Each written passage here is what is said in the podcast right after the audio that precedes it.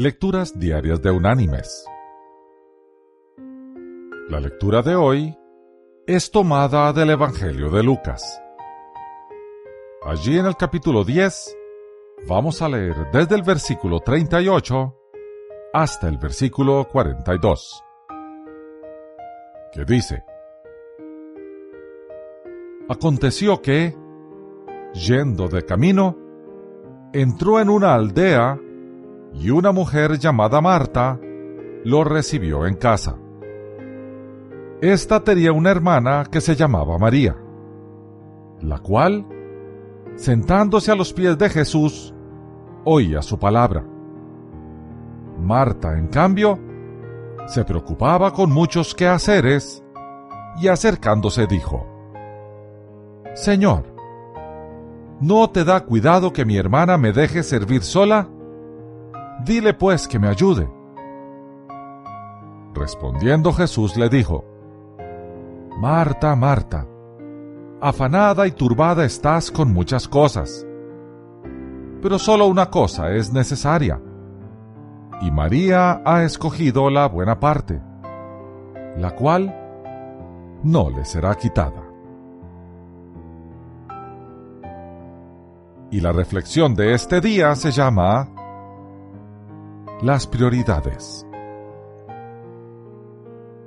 Cuenta un hombre esta historia. De niño, mientras crecía, conocí a un hombre que me parecía más grande que la vida misma. Su nombre era Edwin Bailey y atendía el Observatorio Astronómico del Instituto Franklin de Filadelfia.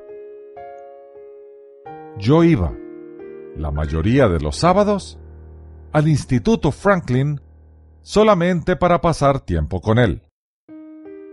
Su mente de enciclopedia me fascinaba. Parecía saber algo sobre todo. Fuimos amigos con Ed Bailey hasta que falleció hace varios años atrás. Yo me hice conferencista internacional inspirado por la sabiduría y conocimiento de Ed. En una ocasión, fui a visitarlo cuando estaba en el hospital después de sufrir un severo ataque de presión alta. En un esfuerzo por charlar un poco, le conté acerca de todos los lugares donde había viajado dando conferencias y después le comenté lo importante que él era para mí, pues llegué hasta su cama directamente desde el aeropuerto. Me escuchó y después me dijo en una forma levemente sarcástica, ha sido por todo el mundo y llegado a personas que, diez años después, no recordarán tu nombre pero no has tenido tiempo para las personas que te quieren realmente. Esta frase tan simple me golpeó fuertemente y cambió mi vida. Decidí no dejar que mi tiempo fuera usado por personas a las cuales no les importo, mientras descuido a aquellas para las cuales soy irreemplazable un amigo mío recibió hace poco un llamado desde la Casa Blanca pidiéndole ir allá a impartir una conferencia al presidente de los Estados Unidos en una fecha determinada. Él la rechazó, debido a que iba a ser el día que había prometido pasarlo con su nieta en la costa del mar.